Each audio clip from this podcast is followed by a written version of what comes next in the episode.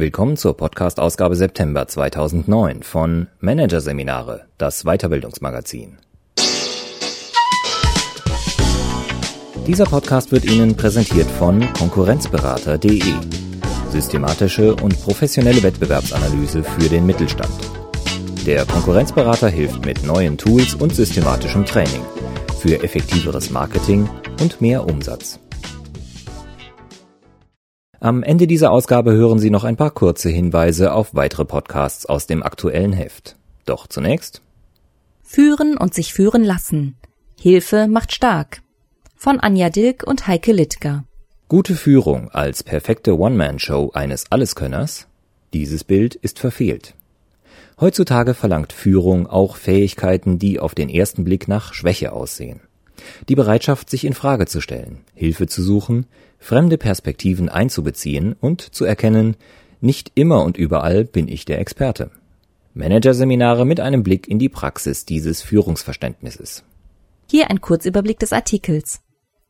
Führungsperson Bernhard Peters, wie der prominente Ex-Hockey-Nationaltrainer seine Führungsrolle sieht.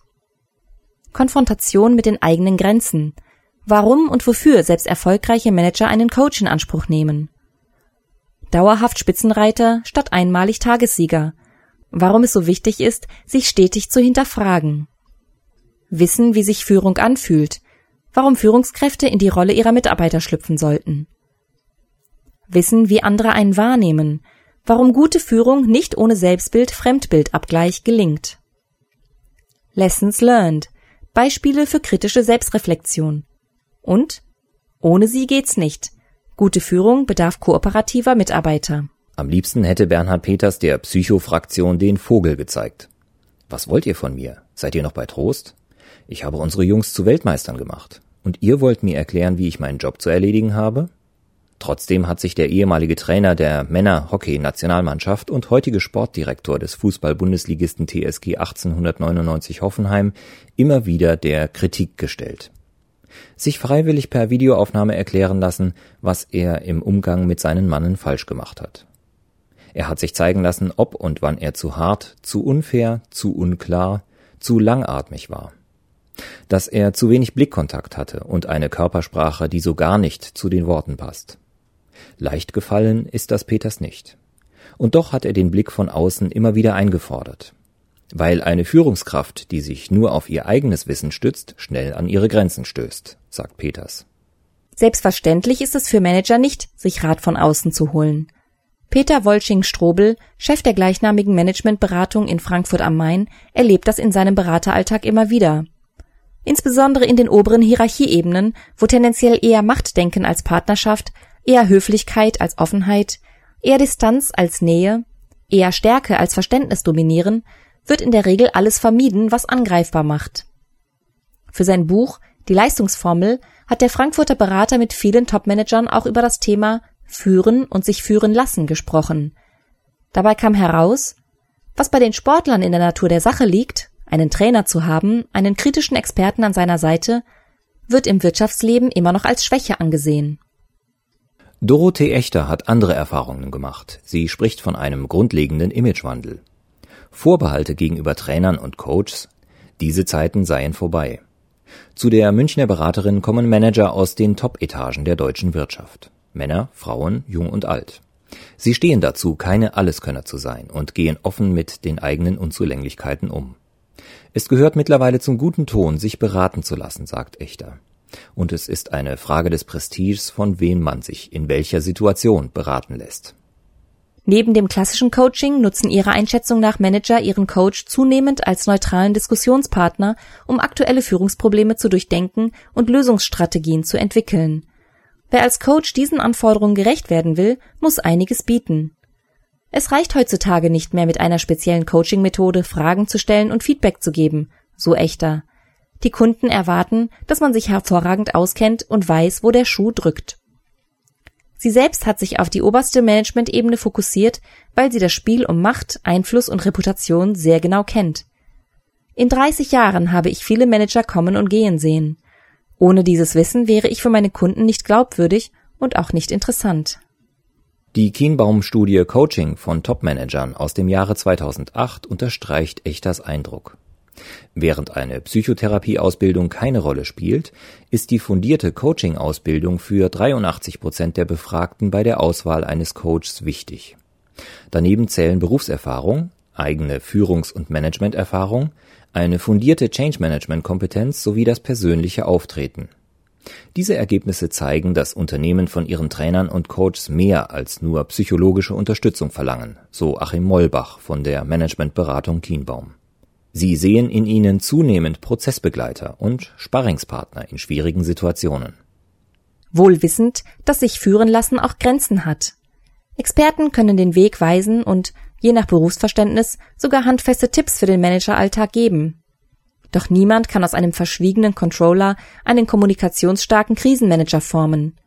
Indes kann ein guter Berater bislang unentdeckte Begabungen und Leistungsreserven eines Managers wecken, wenn dieser uneingeschränkt bereit ist, sich beraten zu lassen und sich selbst gegenüber ehrlich zu sein. Oder wie Ex-Hockeytrainer Peters sagt, man braucht die Bereitschaft, ans Eingemachte zu gehen. Und zwar gerade dann, wenn man erfolgsverwöhnt auf der Überholspur Gas gibt. Als Sieger erfordert es ein ungeheuer hohes Maß an Selbstdisziplin und Selbstmotivation, Veränderungen anzutreiben. Denn bislang hat ja alles wunderbar geklappt. Doch gerade die Bereitschaft, sich auf der Spitze des Erfolgs zu hinterfragen und Veränderungen anzupacken, unterscheidet den Tagessieger vom dauerhaft Erfolgreichen. Roland Stiefel stimmt Peters in puncto Change Management und persönlicher Beratung zu. Wenn der Geschäftsführer der französischen und Schweizer Niederlassung des norddeutschen Familienunternehmens Ado Gardinen in die Gesichter seiner Mitarbeiter blickt, weiß er genau, sie möchten von ihm klare Antworten. Wie geht es mit unserem Unternehmen weiter? Wird es weitere Entlassungen geben? Können wir unserer Zukunft sicher sein? 100% verlässlich kann sich Stiefel dazu nicht äußern. Das ist das Schwierige an der momentanen Situation, sagt er. Keiner kann sagen, wie lange die Krise noch andauern und konkret auswirken wird. Stiefels Glück? Bereits im vergangenen Sommer hat er sich an Jörg Peter Schröder gewandt. Ado steckte damals mitten in einer Reorganisation und auch damals wollten die Mitarbeiter vom Geschäftsführer antworten, so der Arzt und Managementcoach aus Mainz. Sie zu geben war er aber nicht in der Lage. Seine Gedanken kreisten um seine eigene Existenz, um seine Angst und Machtlosigkeit. Alle vier bis sechs Wochen hat sich Stiefel mit seinem Coach in Deutschland getroffen, um sich beraten und unterstützen zu lassen. Heute weiß er, Krisen, auch die Weltwirtschaftskrise, haben nichts mit meinem persönlichen Glück zu tun. Sie kann mir im Grunde nichts anhaben. Sie gefährdet nicht meine nackte Existenz, sondern höchstens mein Leben in gewohnten Bahnen. Das zu wissen gibt dem 35-Jährigen die nötige Kraft, Entscheidungen zu treffen, Perspektiven zu wechseln und seine Mitarbeiter auf ihrem gemeinsamen Weg in die Zukunft mitzunehmen. Mit Hilfe des Coaches ist er wieder in der Lage, sicher vor seinen Mitarbeitern aufzutreten und dabei auch mal ganz souverän Unsicherheiten zuzugeben, wie zum Beispiel ich weiß auch nicht, was morgen und übermorgen kommt, aber lasst es uns trotzdem anpacken und flexibel auf die Entwicklung reagieren. All das zeigt, Gute Führung braucht die Fähigkeit, sich zeitweise selbst führen und beraten zu lassen. Gute Führung braucht aber noch etwas anderes, nämlich das Wissen, wie es sich anfühlt, geführt zu werden. Mit anderen Worten, gute Führung gelingt nur mit dem Hineinversetzen in die eigenen Mitarbeiter. Ein Punkt, an dem auch Werner Vetter ansetzt. Er hilft Führungskräften dabei, zu führen, sich führen zu lassen und Perspektiven zu wechseln. Bereits seit 1992 stellt der Chef des Outdoor-Trainingsanbieters Faszinatur aus Immenstadt Allgäu Manager auf die Probe. Sie werden mit Unerwartetem konfrontiert und erfahren dabei am eigenen Leib, wie wichtig es ist, sich selbst in Frage zu stellen, zu delegieren, Hilfe bei anderen zu suchen. Egal, ob Sie ein Team über eine bedrohlich schwankende Hängebrücke führen oder im Hochseilgarten bestehen müssen, Nie geht es, ohne die Zügel abzugeben, die Perspektive kompetenter Mitstreiter in die eigenen Entscheidungen einzubeziehen oder zu erkennen, nicht immer und überall bin ich der Experte. Vetter weiß, wie oft es sich Führungskräfte in einem wohlklingenden Selbstbild als High Performer gemütlich machen, ohne zu hinterfragen, bin ich wirklich immer spitze? Mit der erfahrungsorientierten Methode will Vetter Denk- und Handlungsmuster knacken. In Übungsszenarien werden Selbst- und Fremdbild der Teilnehmer auf den Prüfstand gestellt. Dabei schlüpfen die Führungskräfte in andere Rollen, um sich selbst und ihre Führungsaufgabe aus einer anderen Perspektive wahrzunehmen. Ganz wichtig ist dabei die Erfahrung des sich führen Lassens, so Vetter. Wer sich mit verbundenen Augen durch einen Garten führen lässt, erlebt, wie unterschiedlich sich Führung anfühlen kann. Was gut und was weniger gut tut. Es macht einen Unterschied, ob der Führende einen mit der Hand auf der Schulter durch das Gelände steuert und dabei erklärt, in zehn Metern kommt eine Hecke, dahinter steht eine Bank, auf der wir rasten wollen. Oder ob man ohne körperlichen Kontakt Anweisungen zu folgen hat. Gehen Sie einen Schritt nach rechts, zwei Schritte nach links. Es macht einen Unterschied, ob der Führende einen wie ein Kind an die Hand nimmt oder einen partnerschaftlich unterhakt. Bei solchen Übungen merken die Teilnehmer, was Nähe und Distanz ausmacht und wann sich Führung gut anfühlt. Mit klarer Sprache, erläuterten Zielen und greifbarem Kontakt, sagt Vetter. Wenn sie sich führen lassen, wird klar, ein monatliches Meeting und eine Mail in der Woche reichen nicht, um seinen Leuten Orientierung zu geben. Diese Erlebnisse werden als Schlüsselerfahrungen im Gehirn verankert. Eine gute Basis, wenn es im Arbeitsalltag darum geht, Konsequenzen für die eigene Führungskultur zu ziehen. Peters erinnert sich noch gut an seine Zeit als Hockeytrainer. 1989 musste er die Juniorinnen auf die WM in Kanada vorbereiten. Sein Training war wie immer hart. Jeder noch so kleinste Fehler seiner Spielerinnen wurde kommentiert. Die Stimmung war dementsprechend schlecht. Irgendwann hat den Mädels meine Nörgelei gereicht, und sie drehten ihre Runden auf dem Platz um mich, lachten und feigsten, wollten auch mir ein Lächeln entlocken. Doch ich konnte nicht über meinen Schatten springen. Ich war nicht bereit und in der Lage, über mich selbst zu lachen. Wie auch. Als Trainer hielt es Peters für seine oberste Pflicht, mit harter Arbeit an Taktik, Technik und körperlicher Fitness das Spiel seiner Mannschaft zu verbessern. Wie es seiner Gruppe psychisch und emotional ging, ignorierte er komplett. Das gruppendynamische Erlebnis hat daran nichts geändert. Erst als die Hockeydamen ein paar Tage später bei einer Sitzung meine Fehler analysierten statt der ihren, habe ich begriffen, so geht es nicht weiter. Ein Trainer im Leistungssport muss mit seinen Spielern, aber auch mit sich selbst hart ins Gericht gehen und an sich arbeiten. In den darauffolgenden Jahren hat Peters circa zehn Prozent seiner Zeit in Weiterbildung investiert. Ich versuchte meine Arbeitsweise und mein Denken bewusst vom analytischen, streng naturwissenschaftlich beherrschten Training hin zu einer ganzheitlichen Sichtweise zu erweitern. Ich wollte mich zu einer Trainer- und Führungspersönlichkeit entwickeln, die in der Lage ist, bei der Maximierung der Leistung den ganzen Menschen einzubeziehen. Um sein Ziel zu erreichen, besuchte Peters Seminare, engagierte die Sportpsychologen Uli Kuhl, Lothar Linz und Hans-Dieter Hermann und ließ sich bei Besprechungen, Trainingseinheiten, während der Spiele selbst und in der Halbzeitpause per Videokamera beobachten. Ich kann diese Methode nur empfehlen, besonders jenen, die ganz sicher sind, wie sie als Führungsfigur rüberkommen. Denn gerade wer glaube, sich besonders sicher zu sein, würde sich wundern, welche unvermuteten Dinge die Kamera zutage fördere.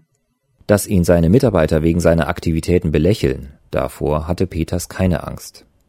Ich denke, Nein, ich weiß, dass sie mein Bemühen um eine bessere Selbstwahrnehmung honorierten und sich ermutigt fühlten, auch an sich selbst zu arbeiten.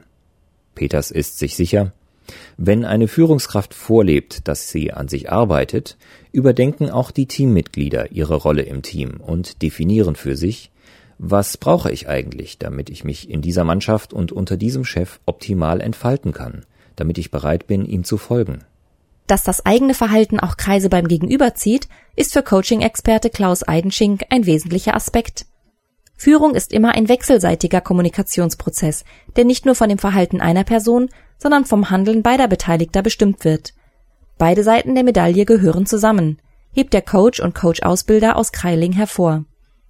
Wenig Verständnis hat er daher für die in Unternehmen und Coachings verbreitete Ein-Personen-Ideologie, die um nur eine maßgebliche Person in diesem Prozess kreist, die Führungskraft. Es hieße, die psychologische Forschung der vergangenen 15 Jahre zu ignorieren, wenn wir immer nur an einer Stellschraube drehen, um Führung zu verbessern. Der Führungskompetenz des Chefs, meint Eidenschink.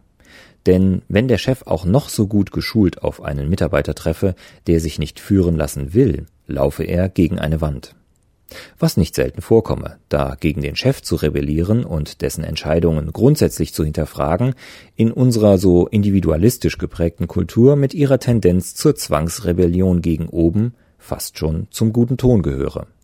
Eidenschink unterstreicht daher, beide sind gefragt, Chef und Mitarbeiter, damit aus Führen und sich führen lassen ein großes Ganzes entstehen kann. Oder wie Adomann Roland Stiefel sagt, jeder von uns ist in seinem Leben Schachspieler und Schachfigur zugleich. Sich in beide Rollen hineinzubegeben und zu wissen, wie man sich darin fühlt, hat etwas mit Empathie, Ethos und Anstand zu tun.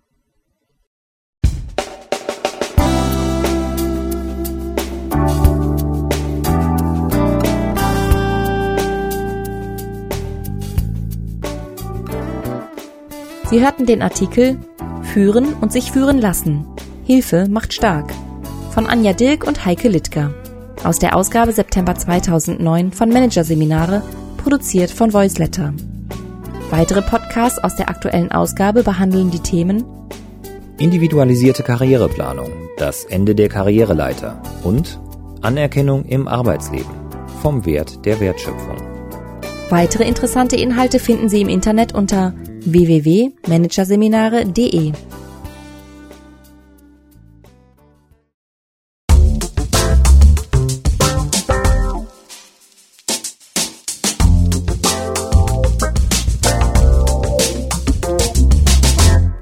Das war der Podcast von Managerseminare, das Weiterbildungsmagazin. Ausgabe September 2009.